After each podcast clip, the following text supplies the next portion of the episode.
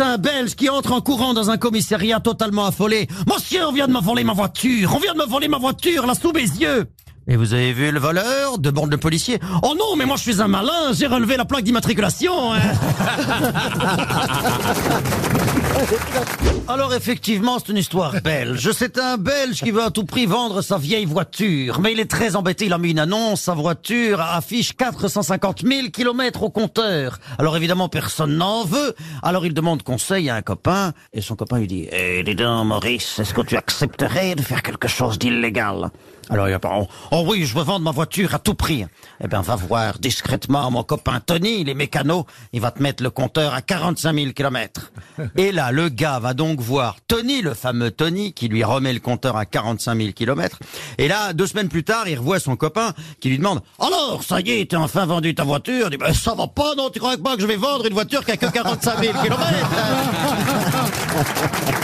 C'est un couple de Belges qui sont dans leur chambre à coucher. Ils sont en pleine action sous la couette. Croyez-moi, ça y va. Hein. Euh, la pression commence à monter entre les deux. hein. Et alors elle, elle lui dit, elle lui dit, oh vas-y sauvagement. Hein. Oui, oui, oh oui. Hein. Allez, continue, continue. Oui, oui, oui. Ne sois pas timide.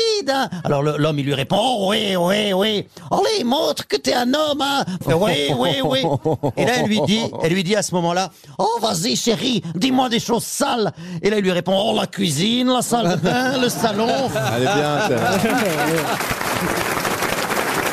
Mesdames et messieurs, ça se passe donc en Belgique. Nous avons dans un supermarché deux Belges qui sont comme ça accrochés à leur caddie, et puis soudain au détour du rayon surgelé, les voilà qu'ils se, ils se percutent violemment, ils se rentrent dedans dans leur caddie, et l'autre fait, ben dis donc, excusez-moi, je vous avais pas vu, moi je, je cherchais ma femme. Et l'autre fait, tiens, quelle coïncidence, quelle coïncidence, moi je cherchais la mienne, mais elle est comment votre femme? Et alors là l'autre Belge dit, bon écoutez, elle est grande, brune, les yeux d'un bleu très profond, des jambes extrêmement bien faites, une poitrine généreuse, hein, vous savez, comme ces pamplemousses qu'on trouve dans le sud de la Floride, comme ça, très lourd, des lèvres charnues, elle porte une mini-jupe moulante, des hauts talons, un chemisier transparent très décolleté. Et la vôtre, elle est comment? Laissez tomber la moche, on va chercher la vôtre.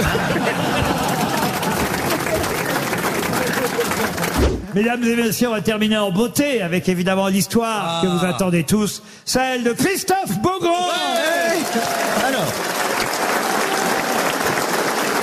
Il s'agit de trois prisonniers, deux Français et un Bruxellois, ça m'arrange, hein, qui tentent en pleine nuit une évasion.